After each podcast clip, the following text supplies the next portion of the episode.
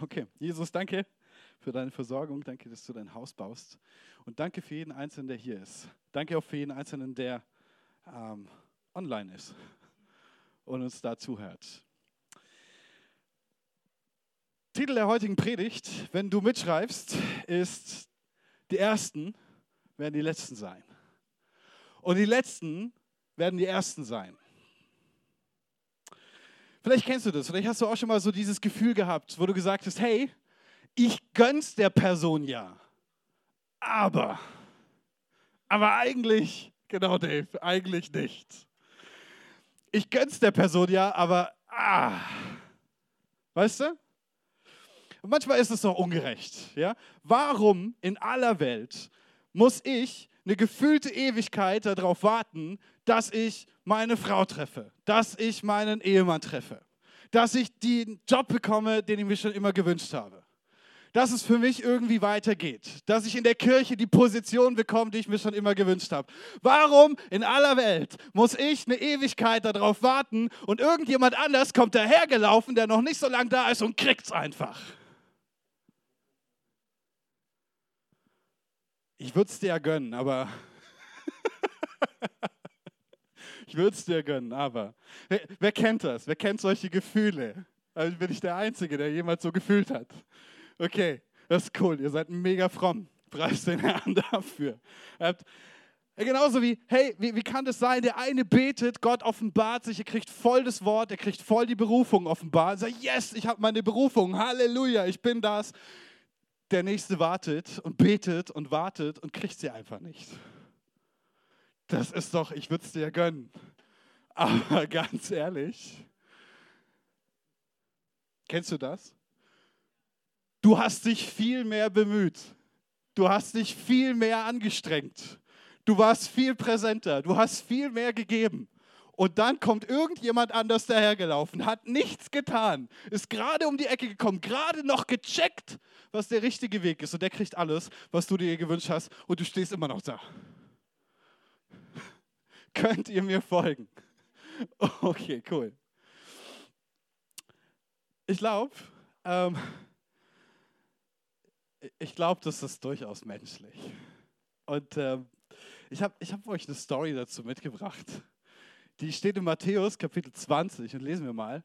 Wenn du die Bibel dabei hast, Matthäus Kapitel 20, die Verse 1 bis 16. Und da sagt Jesus folgendes, er sagt, denn das Reich der Himmel gleicht einem Hausherrn, der am Morgen früh ausging, um Arbeiter in seinen Weinberg einzustellen. Und nachdem er mit den Arbeitern um einen Denar für den Tag übereingekommen war, sandte er sie in seinen Weinberg. Als er um die dritte Stunde ausging, sah er andere auf dem Markt untätig stehen. Und er sprach zu diesen, geht auch ihr in den Weinberg und was recht ist, will ich euch geben. Und sie gingen hin. Wiederum ging er aus um die sechste und um die neunte Stunde und er tat dasselbe. Als aber um die elfte Stunde ausging, fand er andere untätig dastehen und sprach zu ihnen, warum steht ihr hier den ganzen Tag untätig? Und sie sprachen zu ihm, naja, es hat uns niemand eingestellt. Und er spricht zu ihnen, geht auch ihr in den Weinberg und was recht ist, das werdet ihr empfangen. Als es aber Abend geworden war, sprach der Herr des Weinbergs zu seinem Verwalter, rufe die Arbeiter und bezahl ihnen den Lohn, indem du bei dem Letzten anfängst bis zum ersten. Und es kamen die, welche um die elfte Stunde eingestellt worden waren und empfingen jeder einen Denar. Als aber die ersten kamen, meinten sie, sie würden mehr empfangen. Da empfingen auch sie jeder einen Denar. Und als sie empfangen hatten, murrten sie gegen den Hausherrn und sprachen, diese Letzten haben nur eine Stunde gearbeitet und du hast sie uns gleich gemacht, die wir die Last und Hitze des Tages getragen haben. Er beantwortete und sprach zu einem unter ihnen, Freund, ich tue dir nicht Unrecht. Bist du nicht um einen Denar mit mir übereingekommen? Nimm das deine und geh hin. Ich will aber diesem Letzten so viel geben wie dir. Oder habe ich nicht Macht, mit meinem zu tun, was ich will? Blickst du darum neidisch, weil ich gütig bin? So werden die Letzten die Ersten und die Ersten die Letzten sein. Was für eine unverschämte Erzählung. Es ist nicht unverschämt. Komm, ich fasse das doch mal kurz zusammen. Da ist ein, ein, ein Hausherr, der besitzt einen Weinberg. Und er sagt, es ist Erntezeit, ich gehe raus, ich brauche Arbeiter. Dann geht er an den Marktplatz, früh am Morgen, sagt der Text. Das ist so gegen 6 Uhr. Ja, die Sonne geht gerade auf. Da steht er schon auf dem Marktplatz und möchte Arbeiter anwerben. Findet auch ein paar, nimmt sie mit. Sagt, hey, Jungs, ich brauche euch in meinem Weinberg. Es ist Erntezeit. Ja? Viel Arbeit, wir müssen richtig ranklotzen. Äh, du kriegst einen Denar. Das ist ein Tageslohn. Ich sage, ja gut, okay.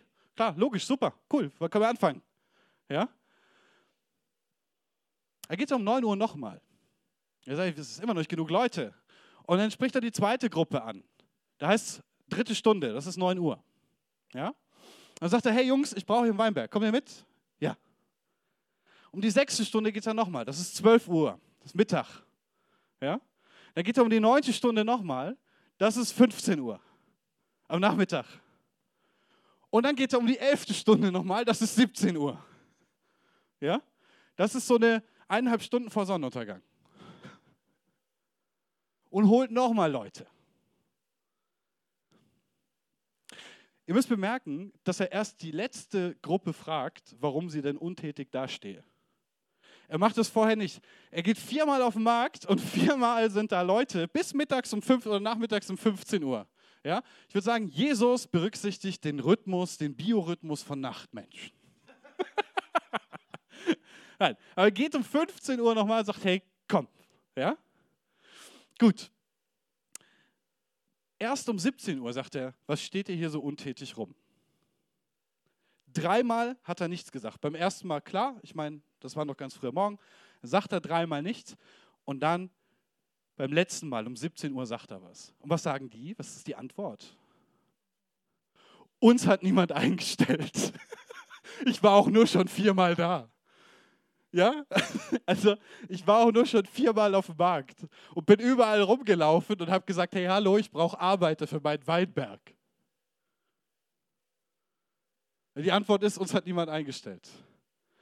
Ja, warum? Also entweder weil sie nicht da waren, also hohe Arbeitsmoral, oder weil es eine Ausrede ist. Stimmt's? Aber was macht er? Wie reagiert er darauf? Gar nicht.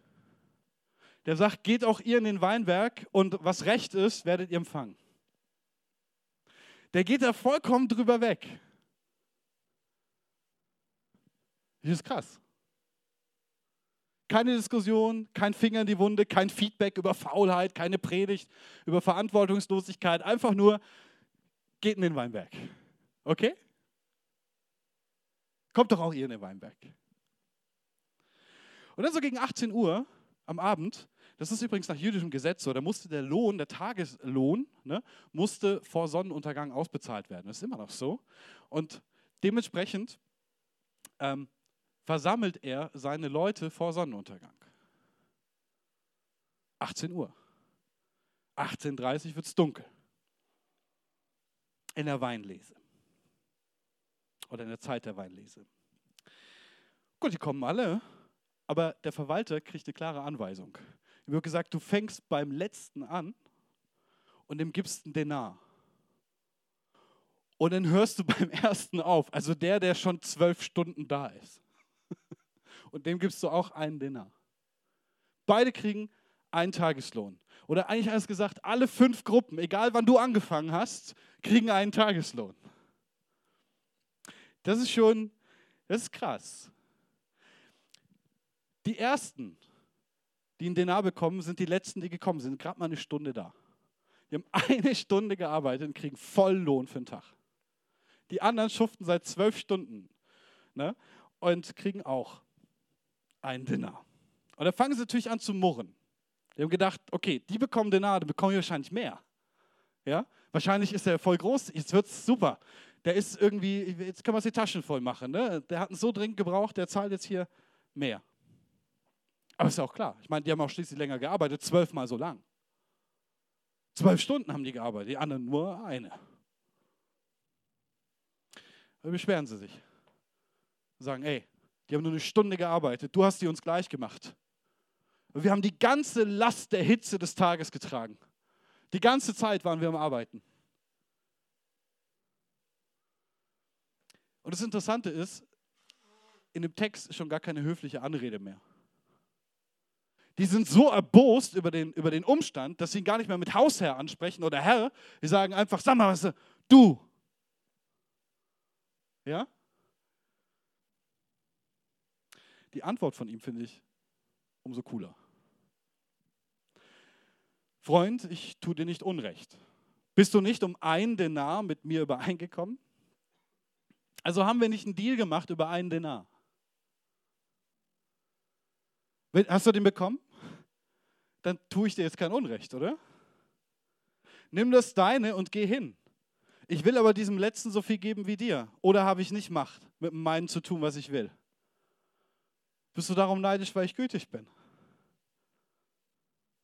Alles gesagt, Gott, ich meine, er sagt, ich, ich, ich, kann, ich kann mit dem, was ich habe, machen, was ich will. Und solange ich mich an den Vertrag halte, den ich mit dir gemacht habe, haben wir kein Problem zu haben. Richtig? Also geh hin, du hast dein Dinner. Jetzt bist du neidisch und bist negativ drauf, weil ich gütig bin den anderen gegenüber. Ist doch meine Sache, ist doch nicht deine Sache. Was ist so die Auslegung davon? Und viele von euch haben es wahrscheinlich schon gehört, aber der Hausherr, Hausherr, der steht für Jesus. Ja? Dieser Hausherr, der rausgeht, steht für Jesus. Und die Arbeiter, das sind die Jünger. Das sind die Jünger von Jesus. Der Marktplatz steht für diese Welt und das alte Leben. Die Arbeit für Traubenlese und Fruchtbringen, der Denar für einen Tageslohn, aber auch für ewiges Leben.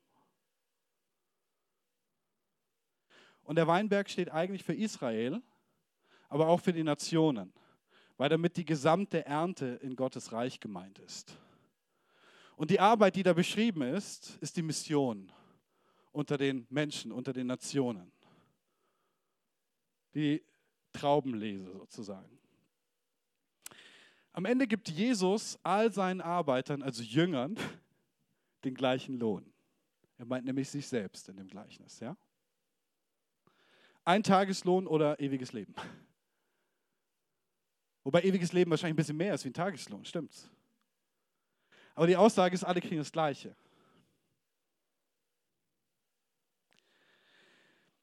Um das richtig zu verstehen, müsst ihr, müsst ihr, müsst ihr verstehen, in welchem Kontext diese, dieses Himmelreichsgleichnis steht. Kurz davor, Jesus ist mit seinen Jüngern unterwegs, treffen sie auf den reichen Jüngling. Ja? Wer kennt die Story vom reichen Jüngling? Okay, sind noch einige. Das ist gut. Der reiche Jüngling ähm, fragt Jesus, was er tun soll, damit er ins Reich Gottes kommt. Und ähm, Jesus sagt, hey, du, du sollst die Gebote halten. Halt die Gebote und ist gut. Also vor allen Dingen auch lieb Gott mit deinem ganzen Herzen, deiner ganzen Kraft, deiner ganzen Seele und deinem ganzen Verstand. So. Lieb deinen Nächsten wie dich selber. Und das Interessante bei dem reichen Jüngling ist, dass er sagt, das tue ich schon. Ich halte die Gebote Gottes. Und dann heißt im Text, Jesus gewann ihn lieb. Hat sich richtig gefreut an ihm. Sagte, eine Sache fehlt dir noch. Verkauf alles, was du hast, gib's den Armen und folg mir nach. Also es ist ein Mensch, der wirklich viel geschafft hat, der viel geleistet hat in seinem Leben. Und zu dem sagt Jesus, hey, okay, dann das Letzte, was dir fehlt, verkauf alles, was du hast, gib's den Armen und folg mir nach. Komm zu mir. Und das kann er nicht. Das kann er nicht. Und er heißt, er geht traurig weg. Er kann, oder er kann es noch nicht. Wir wissen nicht, was am Ende ist. Und dann fragen die Jünger natürlich, hey, wer kann denn überhaupt gerettet werden? Und das ist ja übel, das ist ja krass und so. Und Jesus macht so eine kleine Randbemerkung übers Verlassen. Er sagt, er soll ja seinen Reichtum verlassen. Er soll das weggeben und ihm nachfolgen. Und dann steigt gleich Petrus ein und sagt, hey, Moment mal, Jesus, wir haben alles verlassen wegen dir. Das ist alles Kapitel 19. Jesus, wir haben alles verlassen wegen dir. Was wird uns dafür zuteil? Was bekommen wir dafür? Und dann sagt Jesus, was ihr bekommt, ist ewiges Leben und ihr werdet hundertfach empfangen in dieser Zeit. Ihr werdet hundertfach empfangen Häuser, Ihr werdet hundertfach empfangen. Brüder, Schwestern, Mütter. Ja? Das ist echt eine mega Ermutigung. Aber ihr wisst, die Jünger waren immer vorpreschen. Wer ist der Erste? Wer ist der Beste? Wer hat den tollsten Platz bei Jesus? Ja? War immer so eine kleine Rangelei. Auch untereinander. Wer ist jetzt der Größte? Und Jesus ermutigt sie und sagt, hey, dadurch oder dafür, dass ihr alles zurückgelassen habt für mich, werdet ihr unwahrscheinlich viel empfangen. Ihr werdet das ewige Leben erhalten, allesamt, und ihr werdet hundertfach empfangen in dieser Zeit. Aber ganz am Ende, der letzte Satz, bevor er dieses Gleichnis erzählt, von dem wir hier sprechen die ganze Zeit, ist folgender. Er sagt dann, aber viele von den Ersten werden Letzte und Letzte werden Erste sein. Es ist wie eine kleine Warnung, die er nebenbei noch einfließen lässt. Und dann kommt dieses Himmelreichsgleichnis.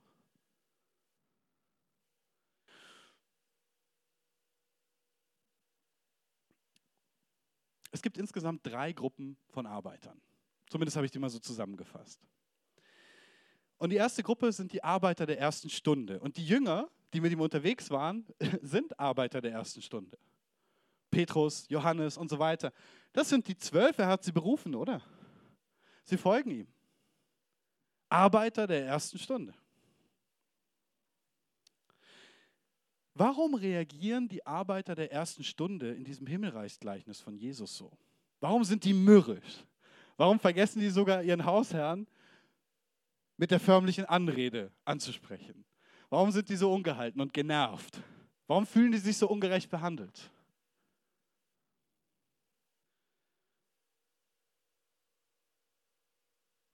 Na gut, ist einfach, oder? Also was, was lernen wir auf dieser Welt?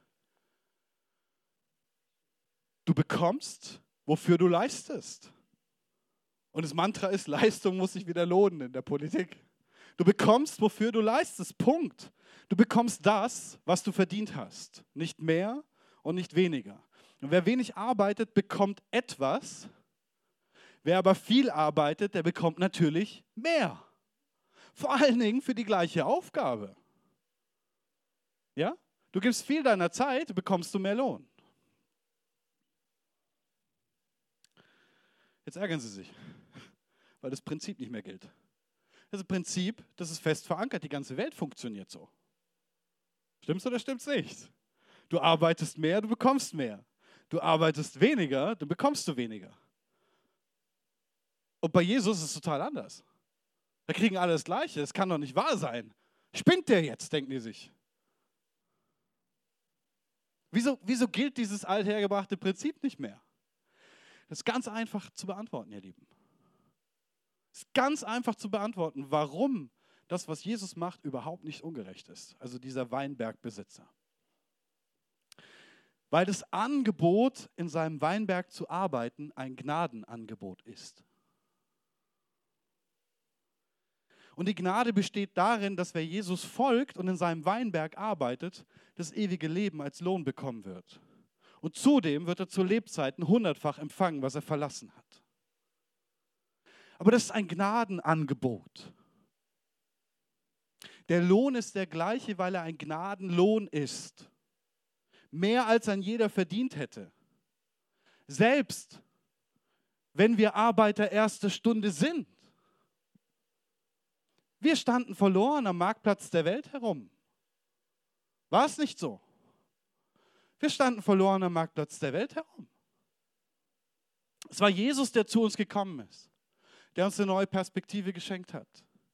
Es war Jesus, der gesagt hat, komm mit mir. Es war Jesus, der den Preis für deine und meine Schuld bezahlt hat. Es war auch Jesus, der meinem Leben Sinn und Richtung gegeben hat, als er mich gerufen hat. Es ist Jesus, der mich täglich segnet und versorgt. Und es ist Jesus, der mir am Ende der Zeit ewiges Leben schenkt und mich freispricht. Aus reiner Gnade. Es ist ein reines, unverdientes Geschenk. Die rettende Initiative ging immer von ihm aus. Lass uns das nicht vergessen. Die rettende Initiative liegt beim Herrn. Wir haben nur gesagt, okay. Ich brauche mich nichts zu rühmen. Aber ich sollte schon gar nicht murren. Ich sollte mich freuen. Ich sollte mich freuen, wenn andere von Gott dasselbe bekommen oder gefühlt vielleicht mehr, weil ich mehr tun musste. Wenn sie mehr bekommen wie ich oder dasselbe, auch wenn sie nicht so lange und so hart gearbeitet haben. Denn es zeigt, wie gnädig mein Gott ist. Es zeigt, wie gut mein Gott ist. Und was für ein, gut ist er, was für ein guter Gott ist er, dass er sich Freund nennt. Als sie sich so aufregen und so mürrisch sind, da sagt er Freund. Bin ich nicht mit dir übereingekommen? Er nennt ihn Freund. Immer noch. Obwohl er sich so daneben benimmt. Fakt ist, Gott hält, was er verspricht. Und er zahlt den vollen Lohn. Aber aus Gnade.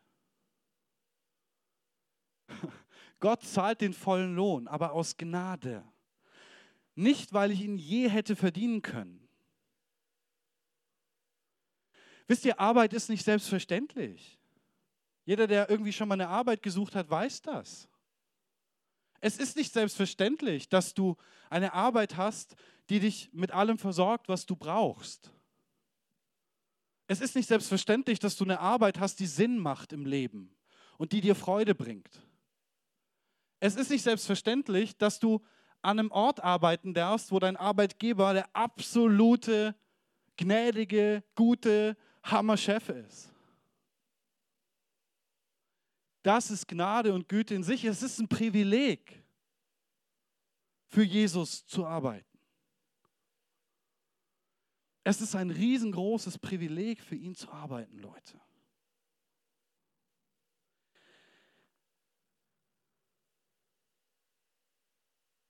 Wenn ich der Himmel wäre, ich hätte mich nicht angestellt. Mit den wichtigen Aufgaben, mit denen der Himmel betraut ist, nämlich Menschenseelen zu retten, da hätte ich mich nicht angestellt. Und genauso wenig hätte ich dich angestellt. Weil die Aufgabe zu groß und zu wichtig ist. Aber wir zu fehlerhaft. Ups bin ich auf die Trauben getreten. Aber die Trauben sind Seelen. Aber Jesus stellt dich an. Jesus ruft dich und stellt dich an. Was für ein König, was für ein Hausherr, was für ein Mann Gott von Gnade.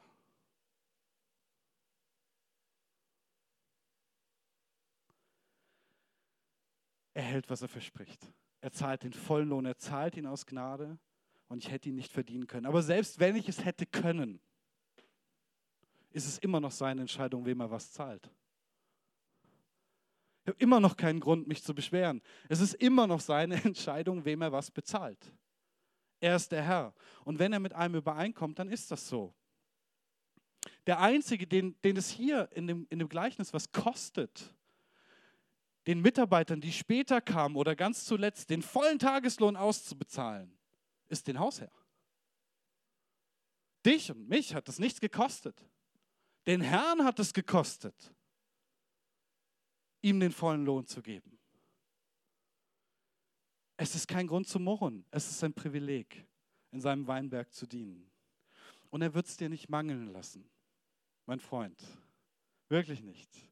Du wirst mehr als genug empfangen von Gott. Mehr als du je hättest verdienen können. Du wirst mehr empfangen, als du mit deinen Händen hättest verdienen können.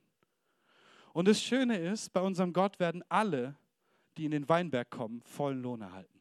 Alle. Egal wo du stehst, egal ob du dich an einem frühen Punkt in deinem Leben hast rufen lassen oder erst viel später.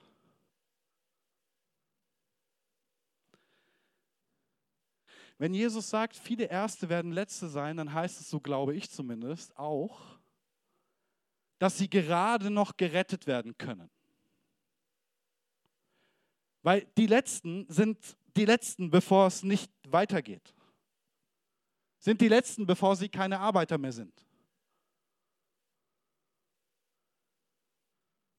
Einige der Ersten schauen schon so auf sich und ihre Leistung, ihre Verdienste, dass sich die Frage stellt, inwieweit sie noch an der Gnade hängen.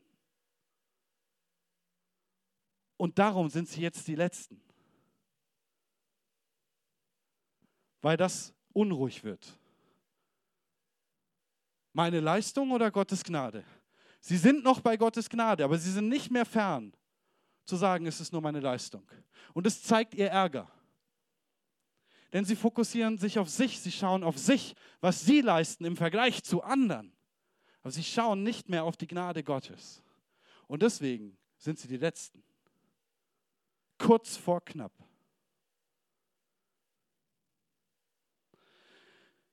Das Gleichnis will die Jünger, aber auch dich und mich, uns daran erinnern, dass alles Jesu Gnade ist.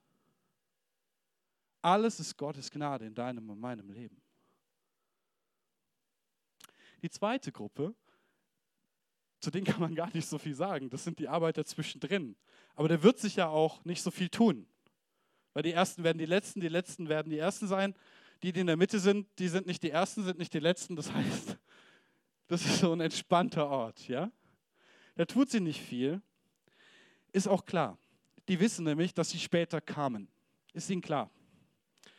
Und die haben sich deswegen auch nicht so auf das fixiert, was sie geleistet haben.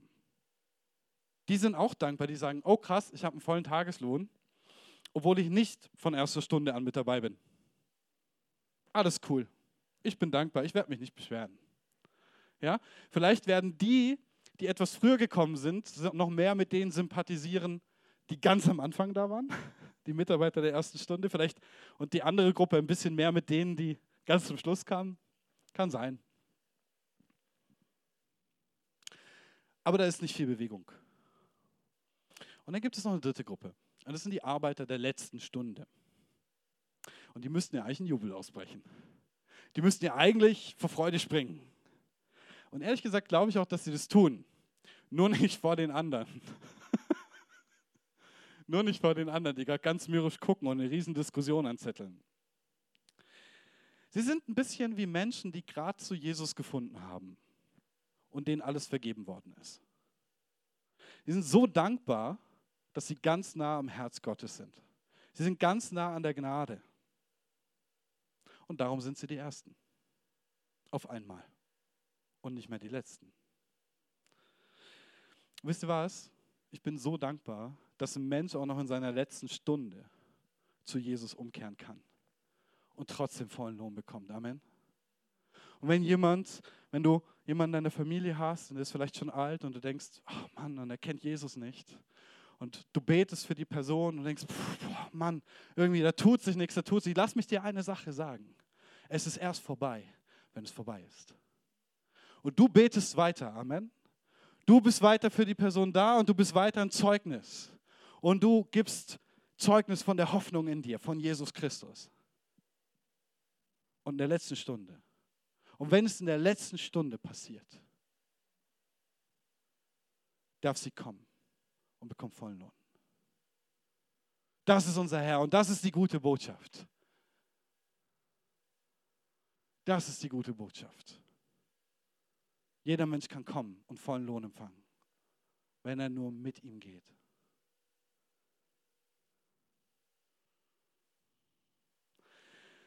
Es gibt Leute, die stehen noch so ein bisschen am Marktplatz rum. Das ist die vierte Gruppe. Und die wissen nicht so richtig, wohin mit sich. Ähm, es ist egal, ob du dich Christ nennst oder nicht. Das ist, das ist der Bibel egal, es ist mir egal und ich glaube, es ist sogar auch Gott egal. Ob du dich so nennst. Wenn du nicht dem Herrn in seinen Weinberg folgst, um dort zu arbeiten und zu dienen, erhältst du keinen Lohn.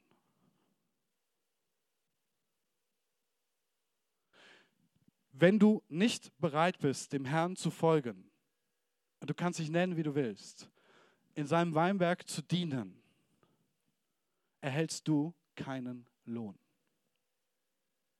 Denn der Lohn ist nur für die, die mit ihm gehen. Ja, es ist ein Gnadenlohn. Du wirst nicht für Leistung bezahlt. Oder zumindest nicht für die Stunden. Aber du wirst bezahlt, weil du mitgehst, weil du ihm vertraust und weil du seine Sache zu deiner eigenen machst. Und nicht dein eigenes Ding durchziehst. Der Lohn gilt nur denen, die ihm folgen. Es wäre ja komisch, wenn jemand am Marktplatz steht, nicht arbeiten geht, ihm nicht folgt, gar nicht und trotzdem vollen Lohn, äh, vollen Lohn empfängt. Das macht keinen Sinn. Stimmt's? Deswegen ist es egal, welches Label du vielleicht mit dir rumträgst. Du musst mit ihm mitgehen, um Lohn zu haben. Es gibt vielleicht Menschen, die standen bis jetzt am Marktplatz der Möglichkeiten im Leben und die konnten sich nicht so recht entscheiden. Ja? Was, wann, wie sie es tun sollen.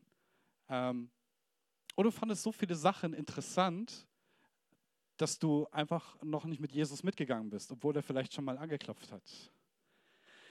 Glaub mir, was du bei ihm findest, findest du nirgendwo anders. Nirgendwo anders. Wenn du Angst hast, was zu verpassen, dann solltest du Angst haben, das zu verpassen, was er für dich hat.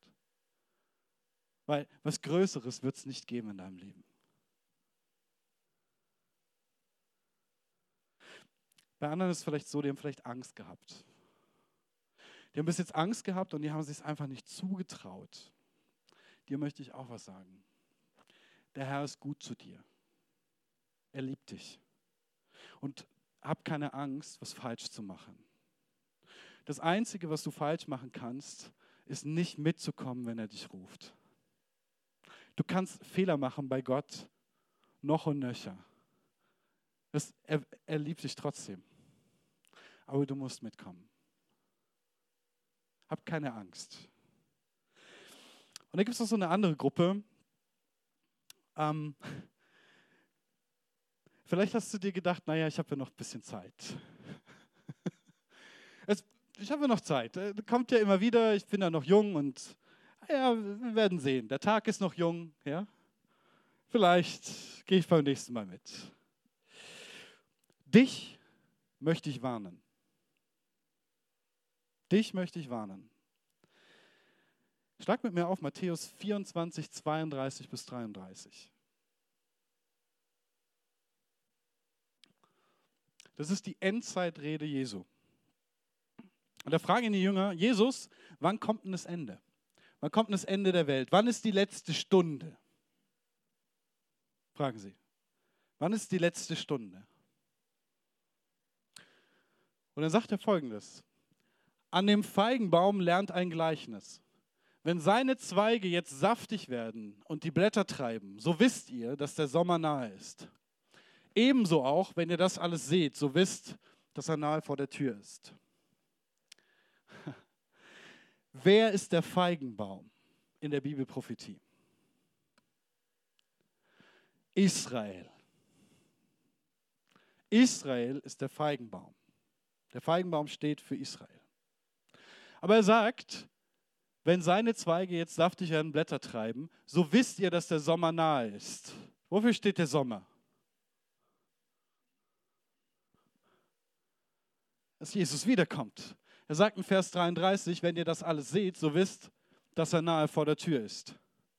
Der Herr. Und die letzten Tage oder die letzte Stunde. Israel war lange in der Diaspora. Israel war zerstreut in alle Nationen. Es gab keinen Staat Israel. 2000 Jahre lang.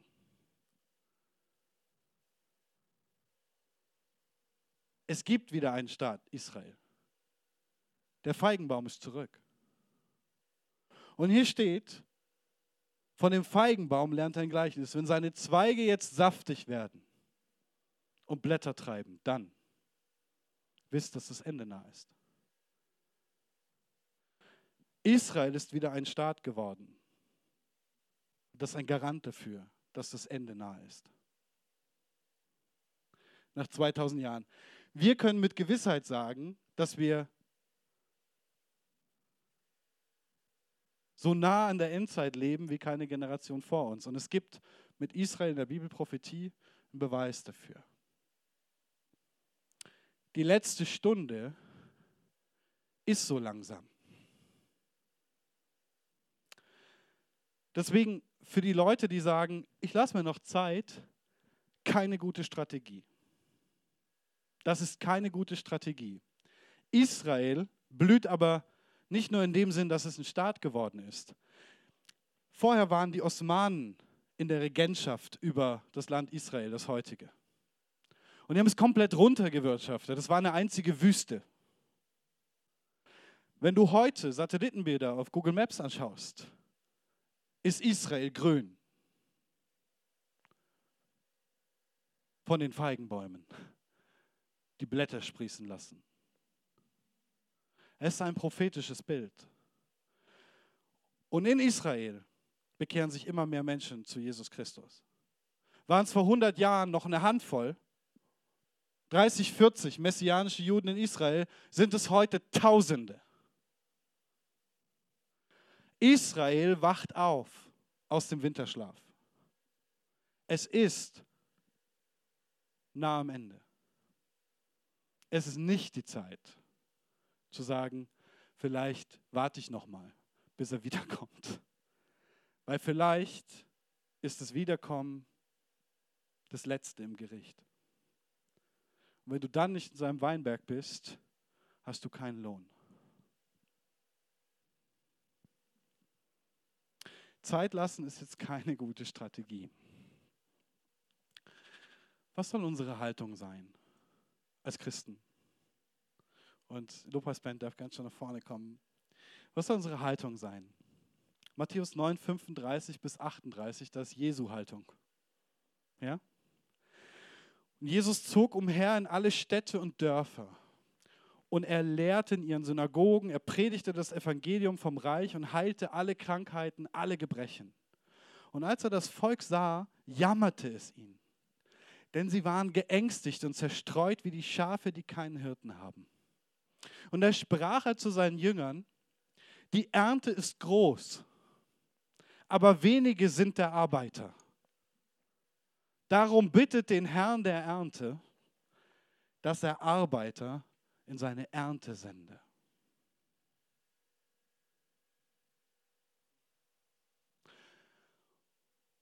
Und gerade wir Arbeiter der ersten Stunde, auch hier im Leithaus, sollten dankbar sein und bitten für jeden, der kommt und hilft und dient und es wirklich tut. Wir sollten aber auch jeden herausfordern und rufen, der noch auf dem Marktplatz steht und sagen, hey, Jesus kommt. Geh mit ihm. Geh mit ihm. Er hat vollen Lohn für dich. Aber was wir auf keinen Fall sein sollten, ist bitter. Weil der eine mehr oder weniger bekommt. Gefühlt. Alle bekommen den gerechten Lohn von Jesus. Ihr bekommt alle mehr als genug. Er ist El Shaddai. Er ist mehr als genug. Und das, was er für dich in deinem Leben hat, ist mehr als genug.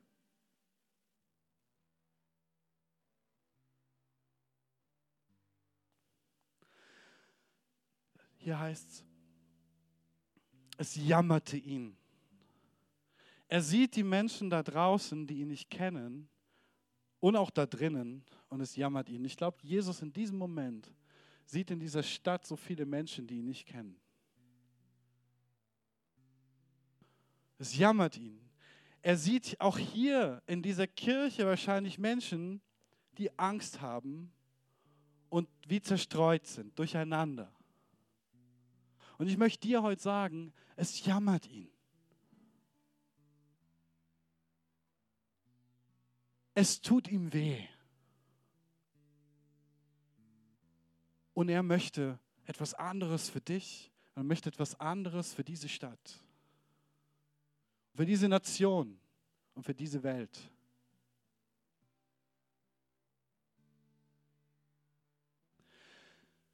Lasst uns aufhören, miteinander zu kämpfen.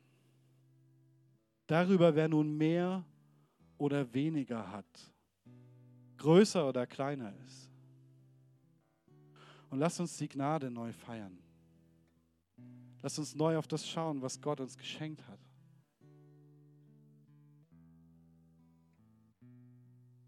Lass uns die Gnade nicht vergessen, gerade wir Ersten. Hey, wir haben auch unsere Zeit gebraucht. Stimmt's? Wie war das bei dir am Anfang, als du Jesus kennengelernt hast?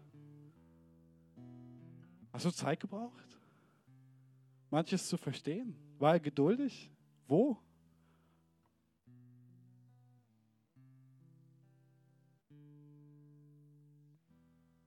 Lass uns nicht kämpfen. Lass uns im Weinberg dienen. Dem Herrn der Ernte. Dem das Herz bricht über die Zerstreuung und die Ängste. In seiner Kirche und in dieser Welt. Schlimm genug, dass es auch in seiner Kirche ist. Ich wünsche uns, dass wir Gott neu erleben und neu jetzt den gnädigen Gott erleben, der alles für uns bereithält. Und es ein Privileg ist, ihm zu dienen. Es Gnade ist, ihm zu dienen. Und ich wünsche ich wünsch mir, dass jeder, auch der hier in der Gemeinde mitarbeitet, das für sich neu erleben darf und spüren darf. Es ist ein Privileg, Gott zu dienen. Keine Selbstverständlichkeit. Und seid geduldig. Und seid nicht bitter, weil andere Menschen auch etwas bekommen vom Herrn. Bleibt in der Gnade. Und betet für mehr Arbeiter. Wenn am Ende nochmal fünf, sechs, sieben kommen, die eine Stunde helfen, wieso denn nicht? Ha? Das sind sieben Stunden weniger für uns. Jesus, ich bitte dich, dass du ein neues Feuer in uns anzündest, Herr. Ich bitte dich, dass du uns zeigst, dass es ein Privileg ist, in deinem, in deinem Weinberg zu dienen. Und ich bitte dich, dass bitte ich, dass du die müden Knie stark machst von denen, die sich hingesetzt haben in der Mittagssonne. Du siehst, manche sind lang da und ich bitte dich um neue Ermutigung und neue Erfrischung. Manche gehen schon länger mit dir.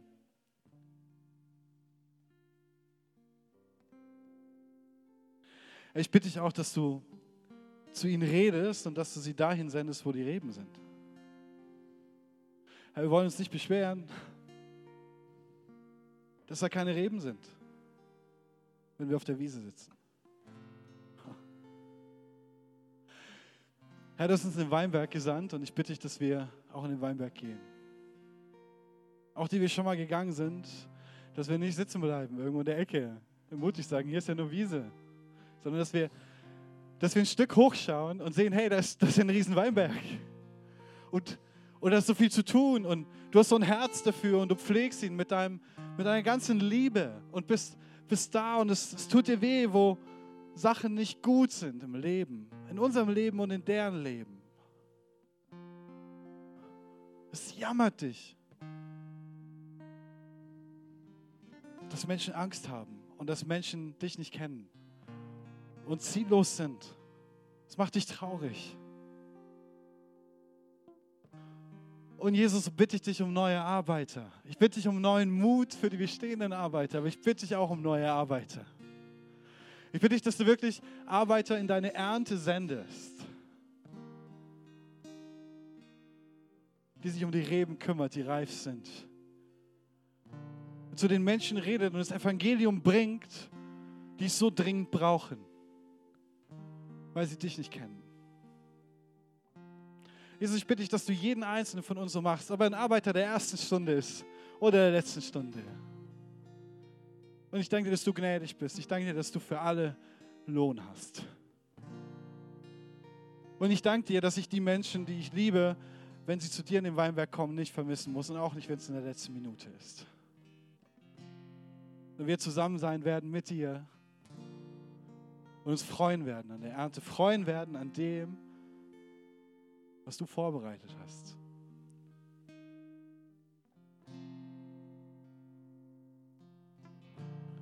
Jesus, ich bitte dich um Vergebung. Vergebung, wo wir nicht rausgegangen sind in dein Weinberg. und Vergebung, wo wir bitter geworden sind. Weil andere was bekommen haben, was wir nicht bekommen haben. Wo wir neidisch waren, wo es wehgetan hat wo wir darüber Feuer verloren haben und tatsächlich nicht mehr aus der Gnade leben, sondern alles nur eine Last ist und ein Tun und ein Machen. Und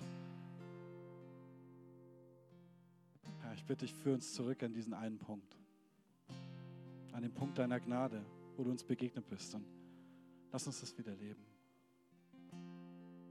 Lass uns Freude haben und nicht bitter, nicht bitter sein, nicht enttäuscht sein, nicht neidisch sein, nicht traurig sein.